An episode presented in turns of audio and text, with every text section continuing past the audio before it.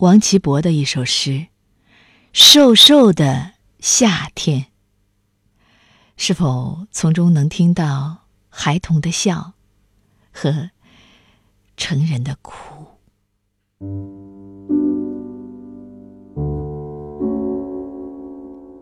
蝉在知了的号子声中做了阳光的纤夫。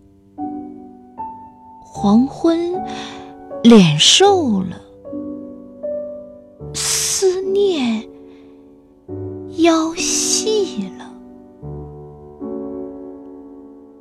蝌蚪摆尾绘出故里水墨，蛙鸣鼓动着童年成长的年轮，梦在枕边喊痛了。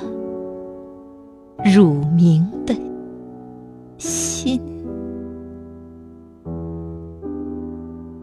夏被瘦捻成一根牵挂的长线，一串异乡的汗珠追着一排故乡的泪珠，正沿记忆空白处。滑落。